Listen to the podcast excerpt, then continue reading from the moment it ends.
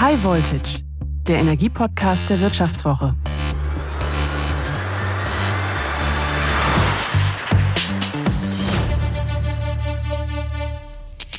Hi zusammen, ich bin Theresa Raufmann und Sie hören High Voltage, den wöchentlichen Energiepodcast der Wirtschaftswoche. Hier spreche ich im Wechsel mit meinen Kollegen Martin Seiwert und Florian Güsken über das Thema Energie. Und jede Woche wollen wir die drängendsten Fragen beantworten und es so schaffen, die Welt der Energie besser zu verstehen.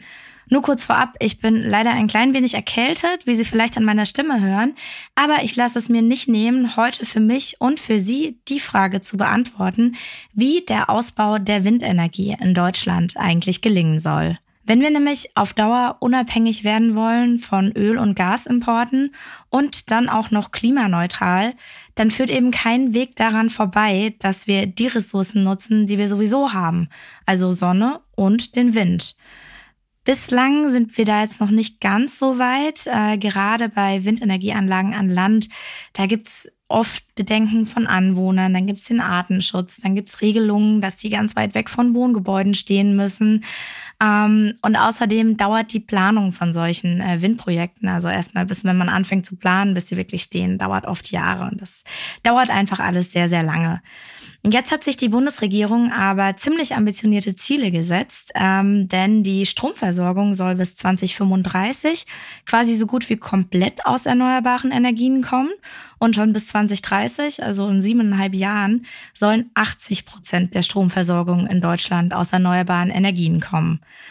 Ja, 2021, da lag der Anteil gerade noch bei 42 Prozent, also doppelt so viel. Ähm, und der Ausbau der Erneuerbaren ist mittlerweile auch eine Frage der nationalen Sicherheit, heißt es auch schon von der Bundesregierung. Jetzt sollen also Genehmigungen vereinfacht werden, der ganze Prozess verschnellert werden und der Ausbau der Windenergie vervielfacht werden. Aber ist das überhaupt machbar? Darüber spreche ich heute mit Heike Winkler. Sie ist Geschäftsführerin des Branchenverbands der Windenergiewirtschaft WAB und ist Expertin für das Thema Windenergie und kann uns da, glaube ich, richtig abholen. Hallo, Frau Winkler. Moin, Frau Raufmann. Das sind ja gigantische Ziele, die die Bundesregierung gerade verfolgt. Bis 2030 sollen 80 Prozent des Stroms aus erneuerbaren Energien kommen und bis 2035 dann quasi komplett der Strom fast aus Erneuerbaren kommen. Ähm, können Sie mir vielleicht nochmal die Dimensionen klar machen, was das konkret für den Ausbau der Windenergie bedeutet? Müssen wir jetzt die Zahl der Windräder an Land und auf See verdoppeln, verdreifachen oder vervierfachen? Ähm, das müssen wir tatsächlich ähm, getrennt betrachten. Erstmal ist es natürlich gigantisch, die Ziele sind fantastisch und ähm, für die Onshore-Windenergie ähm, würde sich das äh, in dem Bereich ähm, fast verdreifachen bewegen. Und für die Offshore-Windenergie, da haben wir bis jetzt rund acht Gigawatt am Netz und würden dann jetzt bis 2030 22 Gigawatt dazu bauen. Also da hätten wir dann ähm, schon, da, da kommen wir schon also noch, noch näher ans Verdreifachen. Ja, das ist ja irgendwie schon mal eine ganz schöne Hausnummer. Gerade wenn man sich mal so anschaut, wie die letzten Jahre der Ausbau so lief, das war ja eher so ein bisschen schleppend. Ich habe da mal nach Zahlen geschaut, wie viele Anlagen in den letzten Jahren gebaut wurden. 2017, da waren es ja noch irgendwie über 1700 Anlagen und dann kam halt ein großer Einbruch. 2019 waren es dann noch etwas über 300 Anlagen, die gebaut wurden. Jetzt sind die Zahlen auch wieder leicht gestiegen. Die Politik nimmt es jetzt ja schon auch in die Hand, das ein bisschen ein einfacher zu machen. Aber in den letzten Jahren war es ja auch äh, von der Politik her für die Anlagenbauer und diejenigen, die die Projekte dann eben steuern, gar nicht mal so leicht, viele Windenergieanlagen zu bauen. Was waren denn die größten Herausforderungen für die Windbranche in den letzten Jahren? Ähm, wenn Sie Windbranche sagen, dann meinen Sie wahrscheinlich auch immer die Windbranche an Land und auf See, äh, wenn ich das äh, richtig einordne. Genau, korrekt. Beides zusammen, also insgesamt. Also das, das sind eigentlich schon zwei, zwei unterschiedliche oder beziehungsweise das, das kann man nicht so eins zu eins übertragen. Das liegt daran, dass die Planungsvorläufe äh, der Projekte auf See und an Land unterschiedlich lang sind. Also die Offshore-Windenergie hat deutlich längere Projektvorläufe, als es die Onshore-Windenergie hat.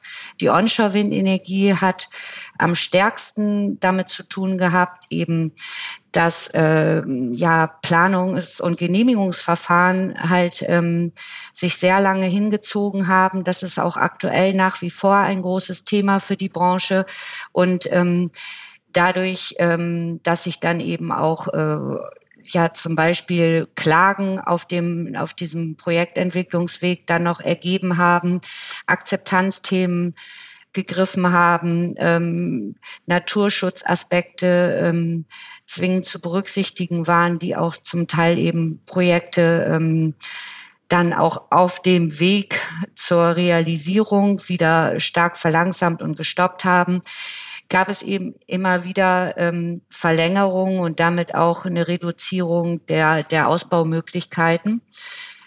Bei der Offshore-Windenergie war es halt so, dass wir ja diesen Fadenriss, der als solcher bekannt ist, ähm, in der vorangegangenen Bundesregierung hatten, was eigentlich bedeutet, dass man keine weiteren großen Ausschreibungsmengen für die Windenergie auf See ähm, zur Verfügung hatte aus Projektentwicklerseite. Somit konnten auch keine Projekte geplant werden. Und das ist auch der Grund, warum wir jetzt aktuell noch einen sehr geringen Ausbau wahrnehmen, weil eben entsprechend diese Projekte vorher geplant werden müssen. Die Anlagen müssen eben auch äh, gebaut werden, die Komponenten. Und das wiederum kann nur dann passieren, wenn man lange genug im Vorfeld entsprechend große Ausbaukapazitäten ausgeschrieben hat. Mhm, das ist auf jeden Fall interessant, wenn wir jetzt gerade schon bei diesen Unterschieden sind, wenn Windenergie an Land und Windenergie auf See. Was sind denn da noch die größten Unterschiede? Ich kann mir vorstellen, auf dem Meer, da weht ja der Wind auch irgendwie zuverlässiger als an Land. Sind die Anlagen dann zum Beispiel irgendwie deutlich ergiebiger? Und was gibt es da sonst noch irgendwie für Unterschiede und auch nochmal von den Regelungen her, wie da was gebaut werden kann? Ja, ähm, wie gesagt, wir, wir als WAP, wir vertreten ja die Onshore-Windenergie, aber unser Schwerpunkt und wir kommen eben ähm, aus dem Bereich der Offshore-Windindustrie. Ich selber bin keine äh, Maschinen- und Anlagenbauerin, aber ich versuche das mal einfach äh, darzustellen. Also es ist so, wie Sie schon gesagt haben, das ist völlig richtig. Der Wind auf See ist stetiger und auch ähm, stärker vorhanden, als das an Land der Fall ist. Somit können die Anlagen natürlich auch eine deutlich größere Leistung erwirtschaften, können sehr viel mehr Strom produzieren, ähm, sind aber natürlich nicht so gut erreichbar wie die Anlagen, die an Land stehen, logischerweise, weil ich ja dann entweder ein, Schiff oder ein Helikopter brauche, um entsprechend zu den Anlagen ähm, zu kommen. Ähm, wenn ich das auf See tue und somit sind die Anlagen, äh, die Windenergieanlagen so entwickelt und konzipiert, dass man möglichst viel von, von an Land machen kann. Also dass man in der Lage ist, quasi auch Wartungsschritte in, in einem äh, Condition Monitoring ähm, oder in einer Leitwarte, so sagt man das ja auf Deutsch, regeln zu können, ohne gleich äh, Servicetechniker nach draußen zu schicken. Das wiederum erfordert eine, naja, also sehr viel mehr Sensorik und ähm, viel mehr Technik, die dann in den Anlagen verbaut ist, die eben das auch eben ermöglicht. Und sie sind dann eben auch auf höhere ähm, Megawattzahlen ausgelegt. Das heißt, während wir an Land jetzt aktuell bei der stärksten Leistung Richtung sieben Megawatt Anlagen gehen, sind wir auf See bei einer Leistung von 14 bis 16 Megawatt. Nach einer kurzen Unterbrechung geht es gleich weiter. Bleiben Sie dran. ChatGPT und andere Technologien verändern unsere Arbeitswelt rasant. Bei der Veranstaltung Work in Progress diskutieren wir in der Handelsblatt Media Group die Zukunft des Arbeitsmarktes, HR-Trends, KI, mentale Gesundheit und neue Leadership-Perspektiven. Sei am 13. und 14. Juni in Düsseldorf oder virtuell dabei und melde dich jetzt an unter work-progress.de.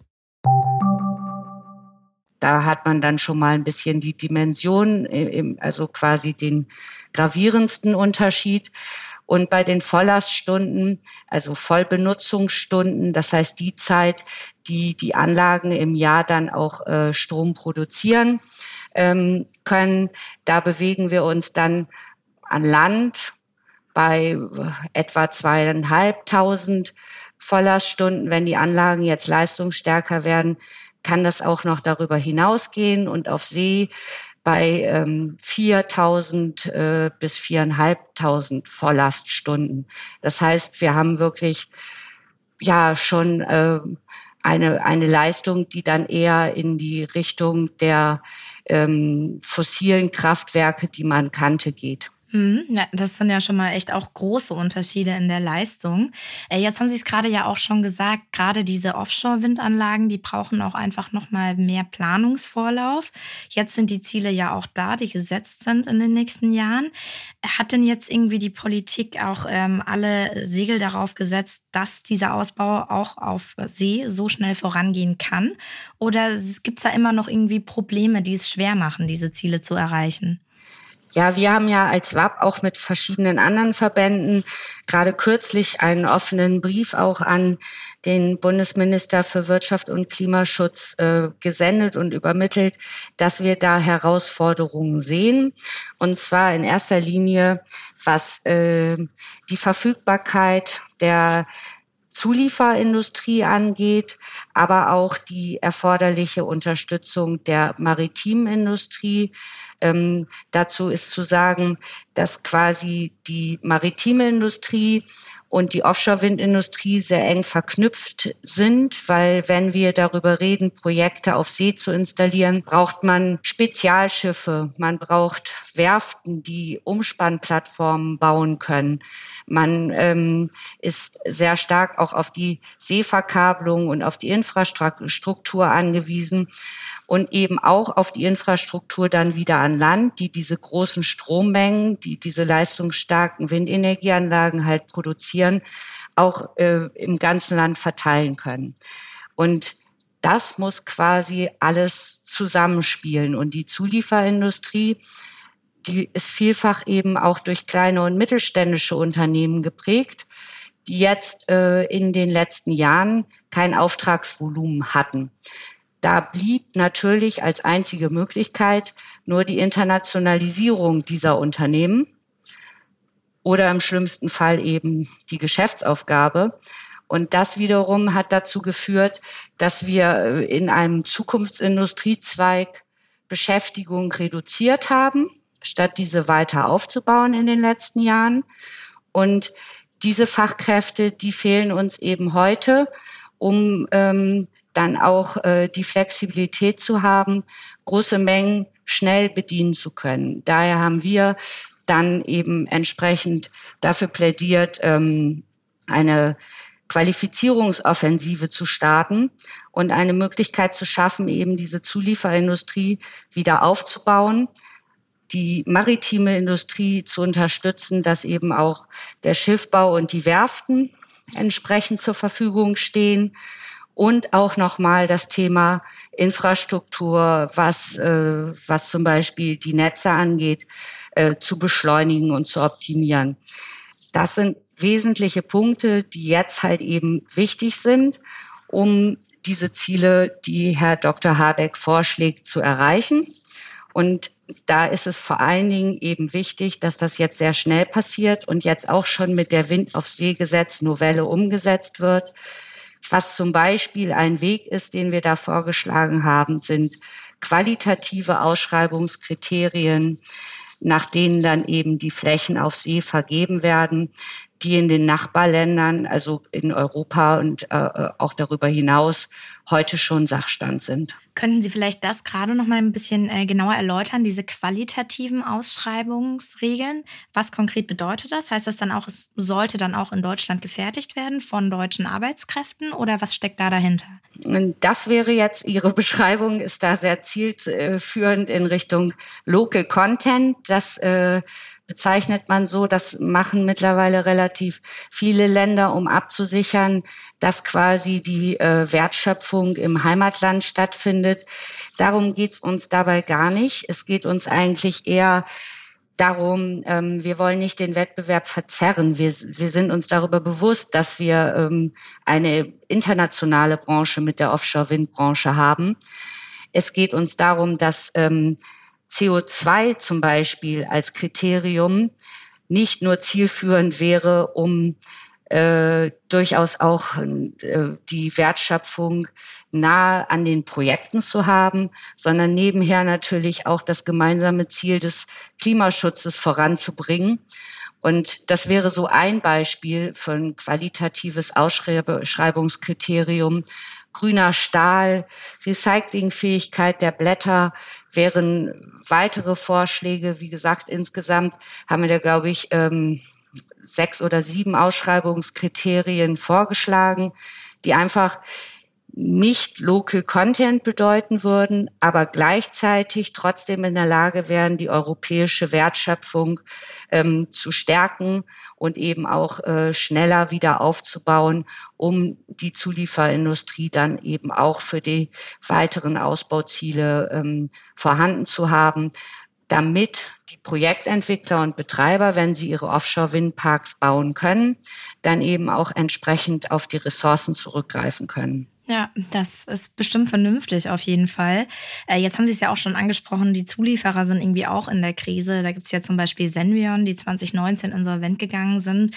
Und auch bei den großen Unternehmen, sonst läuft es nicht so gut. Jetzt hat Nordex ja auch ähm, gesagt, dass sie Ende Juni ihr letztes Werk für Rotorblätter in Deutschland schließen wollen. Also irgendwie ähm, hat man ja auch schon das Gefühl, entweder kommen die Teile schon längst aus ganz anderen Teilen der Welt oder kommen dann jetzt ab sofort eigentlich aus anderen Teilen der Welt. Ähm, ist das dann die Zukunft, die irgendwie kommt, dass es eben nicht mehr die Energiewende aus Deutschland oder vielleicht auch nicht mal mehr aus Europa kommt, sondern dann doch irgendwo äh, ganz woanders her und wir das dann importieren und dann wieder solche Probleme haben wie den CO2-Ausstoß auf den Transportwegen? Das äh, wäre im Sinne des Klimaschutzes und der Energiewende so beschrieben wirklich nicht zuträglich, weil ähm, was man vielleicht dabei berücksichtigen müsste, ist, ähm, auch die Nachbarländer innerhalb Europas und darüber hinaus arbeiten natürlich an den heimischen Energiewenden sozusagen, also alle gemeinsam in Richtung Klimaschutz. Das klingt sehr positiv, ist es auch. Ähm, das einzige Kritische an der Stelle ist natürlich, dass äh, ja dadurch, dass man eben eine internationale Industrie hat, ähm, alle gleichzeitig auf dieselben Ressourcen zurückgreifen. Wir sagen, wenn die Länder nicht ähm, auch in den eigenen Ländern äh, heimische Wertschöpfung haben, dann müssen sie ja auf die Wertschöpfung der Nachbarländer zurückgreifen, die wiederum ja auch eigene Ausbauziele realisieren wollen. Daher ähm, geht es gar nicht nur darum, ob man jetzt in Deutschland heimische Wertschöpfung hat, sondern vor allen Dingen, ob man in Deutschland dann auch in den geplanten Zeitfenstern die gewünschten äh, Klimaschutzmaßnahmen, also den Ausbau der erneuerbaren Energien und der Windenergie im Besonderen umsetzen kann. Das ist noch relevanter, wenn man zum Beispiel jetzt das Thema äh, grünen Wasserstoff berücksichtigt. Wir brauchen diese Windenergie als Quelle, um diese Energie quasi dann zur Verfügung zu haben, einmal gasförmig für den grünen Wasserstoff und natürlich für die Elektrifizierung. Und wir können uns davon, äh, können uns dabei nicht in erster Linie äh, davon abhängig machen, ob äh, in den Nachbarländern die Unternehmen äh, gewillt und interessiert sind, uns dabei zu unterstützen. Wir haben jetzt in Deutschland noch äh, circa also über 24.000 Fachkräfte im Offshore-Windbereich, die spezialisiert sind, die eben auch schon Projekte realisiert haben, die vielfach auch mittlerweile im Ausland durchaus aktiv sind, aber noch in Deutschland beheimatet.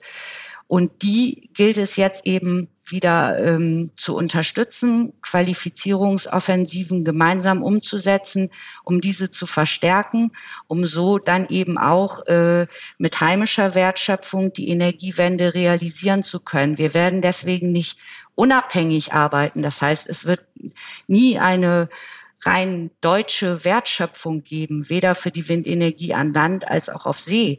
Aber ähm, es schafft eine Grundlage dafür, dass die Ziele, die jetzt äh, durch das äh, Bundesministerium für Wirtschaft und Klimaschutz angedacht sind und die auch für den Klimaschutz unerlässlich sind, überhaupt erreichen zu können. Mhm. Das heißt dann aber wahrscheinlich, da hängt ja irgendwie ein ganzes Steckenpferd dran ran. Das beginnt ja eigentlich schon allein bei der, der ganzen Herstellerseite und bei den Beschäftigten. Da haben Sie gerade gesagt, 24.000 in der Offshore-Windindustrie. Das waren wahrscheinlich früher mal mehr.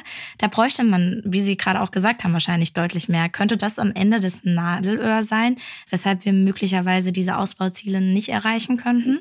Also die Vermutung ist zumindestens äh, naheliegend, dass äh, das ein Nadelöhr darstellt.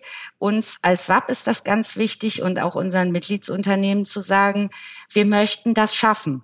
Wir möchten diese Ziele erreichen, aber wir brauchen halt die Unterstützung auch der Politik eben zum Beispiel über diese genannte Qualifizierungsoffensive, ähm, die das auch wieder ermöglicht, zu der, ja, wie Sie richtig gesagt haben, bereits äh, höher liegenden Beschäftigtenanzahl zurückzugehen und darüber hinauszukommen. Und wie gesagt, da, was dazu kommt, ist dann eben auch nochmal die Unterstützung im Bereich der maritimen Industrie. Das sind Dinge, die können wir leider ähm, aus unserer Perspektive nicht alleine ermöglichen. Die sind aber zwingend erforderlich für die, auch für die gesamte Industrie dann wiederum in Deutschland. Weil wenn wir diesen grünen Wasserstoff ähm, zum Beispiel für die Stahlindustrie nicht zur Verfügung stellen können, bedeutet das auch einen Wettbewerbsnachteil für beispielsweise die Stahlindustrie. Das trifft aber auch andere Industriezweige. Das heißt, ähm, die Energiewende ist ein Stück weit als ein Gesamtsystem zu betrachten. Nach einer kurzen Unterbrechung geht es gleich weiter. Bleiben Sie dran. Sie leben Fairness, Kultur und Werte? Zeigen Sie Ihr Engagement als Arbeitgeber und werden Sie Teil der Fair Company Initiative. Mit der Fair Company Initiative zeichnet das Handelsblatt Unternehmen aus, die insbesondere Berufseinsteigern und Young Professionals ein faires, attraktives Arbeitsumfeld bieten. Zu den entscheidenden Werten gehören unter anderem das Engagement für Mitarbeitende, Diversity und Chancengleichheit, Nachhaltigkeit und gesellschaftliche Verantwortung. Erfahren Sie jetzt mehr unter faircompany.de. Und um dieses Gesamtsystem ähm, quasi unterstützen, befördern zu können und möglichst schnell auch im Sinne von einem schnellen Klimaschutz ähm, voranzubringen, ist es, ist es absolut essentiell, dass jetzt die Gesetzgebung, die ja auch mit dem Osterpaket auf den Weg gebracht wurde, entsprechend genau diesen Wertschöpfungsgedanken mit integriert und heute die Weichen stellt, die dann eben auch perspektivisch die 100 Prozent erneuerbare Energien ermöglichen. Ja, das ähm, ja, klingt auf jeden Fall nachvollziehbar. Ähm, vielleicht können wir auch noch mal auf einen Aspekt gucken, ähm, die Anlagen, die Leistungsfähigkeit dieser Anlagen. Sie haben es vorhin schon angesprochen, dass die Offshore-Windenergieanlagen auch leistungsfähiger sind als die an Land. Aber der wird ja eigentlich auch schon seit Jahren immer weiterentwickelt.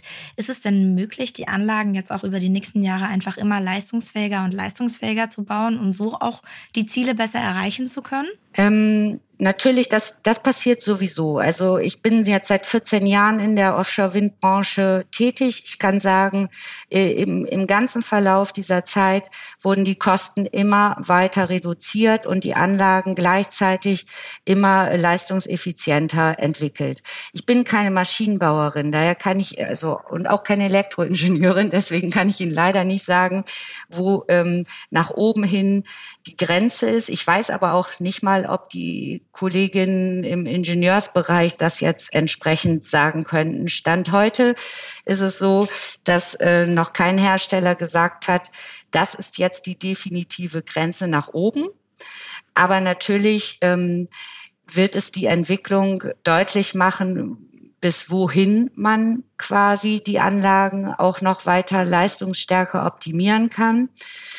Nur zum jetzigen Zeitpunkt sind die geplanten ähm, Mengen, die, äh, die erzeugt werden sollen, schon perspektivisch sehr bald auf 22 Megawatt geplant. Das wird durchaus in die, in die Ausbauplanung heute schon mit eingedacht.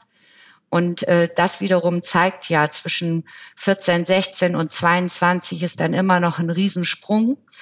Aber das sind auch alles Entwicklungen, die die Hersteller ähm, ja finanzieren müssen. will sagen, dass dass ähm, das nicht einfach äh, kostengünstig ist, neue Anlagentypen immer weiterzuentwickeln, die Fertigung, die Produktion dann eben auch entsprechend jedes Mal anzupassen. Das sind wahnsinnige Investitionsvolumen, die dahinter stehen. Und dafür ist eben genau das, was wir am Anfang hatten, dieses Stop and Go also hochfahren, dann Pause machen, nichts mehr bauen und dann irgendwann weitermachen. Ganz, ganz schwierig, weil wenn ich solche Anlagen entwickle und leistungsstärker gestalten will und meine Produktion und meine Beschäftigten eben auch entsprechend äh, dahingehend mitnehmen möchte, dann muss ich mindestens eine Planungsperspektive von zehn Jahren haben. Und als wir begonnen haben mit Alpha Ventus, das war 2009, 2010, da kann man sich schon zeitlich jetzt vorstellen, die zehn Jahre hat es bis zum Fadenriss nicht gegeben. Und zum jetzigen Zeitpunkt ähm, ja, äh, haben wir noch kein bestätigtes Gesetz. Also wir haben noch keine Grundlage, die ermöglicht, wirklich auch in die Zukunft zu investieren. Und das muss man berücksichtigen, wenn man sich überlegen möchte oder wenn man die Ziele, die jetzt angedacht sind, eben auch realisieren will. Das gilt auch in einer ähnlichen Form durchaus für die Onshore-Windenergie. Auch da ist es so, die Hersteller und auch die Zulieferer dieser Hersteller, die brauchen eben eine sichere Zeit, in der sie sich äh, über Engineering, also über Ingenieursleistungen für die Anlagentechnologie Produktionsaufbau und Entwicklung, Beschäftigungsqualifizierung auch äh, ja die Zeit nehmen können und vor allen Dingen dann auch die Finanzierung dafür sichern können, dass das dann im Ergebnis möglich ist. Nur damit man sich das auch mal so ein bisschen vorstellen kann. Es geht nicht darum, dass Unternehmen mehr Gewinne machen wollen, sondern es geht darum, dass es realisierbar und realistisch bleiben muss und wirtschaftlich bleiben muss. Ähm, damit das langfristig auch möglich ist. Ist das so nachvollziehbar? Kann man das so ja, verstehen? Das, das, ist total nachvollziehbar, auf jeden Fall. Doch. Jetzt haben Sie schon äh, mehrmals gesagt, Sie wollen auf jeden Fall diese Ausbauziele erreichen. Wenn Sie jetzt mal ganz realistisch sind, glauben Sie, wir können diese Ausbauziele auch erreichen? Hm, ich glaube, dass also es wird sehr knapp. Das ist keine Frage. Und es kann auch sein, dass man ganz leicht darunter liegt, wenn man die ähm, jetzt tatsächlich im Gesetz festschreibt. Es kann aber auch sein, dass die Ziele tatsächlich erreicht werden können. Das hat ein bisschen was damit zu tun, wie schnell ist jetzt auch die Politik, wenn es darum geht, äh, die Wirtschaftlichkeit für die Unternehmen zu ermöglichen wie kooperativ sind die Nachbarländer und die Unternehmen in diesen Nachbarländern entsprechend die Ausbauziele auch mitzutragen. Wie werden sich die Ausbauziele in den Nachbarländern innerhalb Europas und weltweit ähm, parallel zu unseren eigenen entwickeln und damit natürlich auch ein Stück weit in Konkurrenz stehen, weil das wiederum dann natürlich auch äh, zum Beispiel die Verfügbarkeit von Spezialschiffen bedingt also wenn die, wenn die gerade in Taiwan bauen, dann können die halt nicht in Deutschland Projekte errichten. So, das ist halt einfach ähm, ein, ein großes Nadelöhr. Und wenn es, wie gesagt, nicht genug qualifizierte Beschäftigte gibt, dann ähm, wird es, wird es, wird es einfach viel zu eng werden. Aber sollte man jetzt eben die Weichen rechtzeitig äh, stellen, beziehungsweise jetzt nicht mehr länger ähm, darauf warten müssen, dass diese gestellt werden, dann ähm, ist das möglich. Ja, das ist doch ein ganz nettes äh, Schlusswort. Äh, vielen Dank, Frau Winkler, für das Gespräch. Ja, vielen Dank. Und ich hoffe, äh, das war soweit nachvollziehbar, auch wenn es natürlich schon relativ äh, tief in die Branche geguckt war. Nee, war sehr interessant. Super. Vielen, vielen Dank. Danke Ihnen. Ja, also ich fand das heute besonders spannend, mir auch nochmal die Dimensionen klar zu machen und die vielen Probleme, die es halt doch auch noch gibt beim Ausbau der Windenergie. Die Pläne dazu zum Ausbau, die sind ambitioniert und sie könnten zu schaffen sein. Aber gerade zum Beispiel die Abwanderung der Hersteller und der Beschäftigtenmangel, das ist ein großes Problem.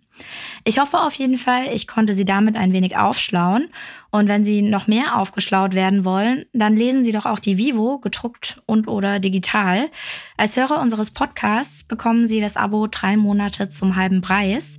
Gehen Sie dafür einfach auf vivo.de slash highvoltage-abo. Dieser Podcast wurde produziert von Alexander Voss und Johannes Grote.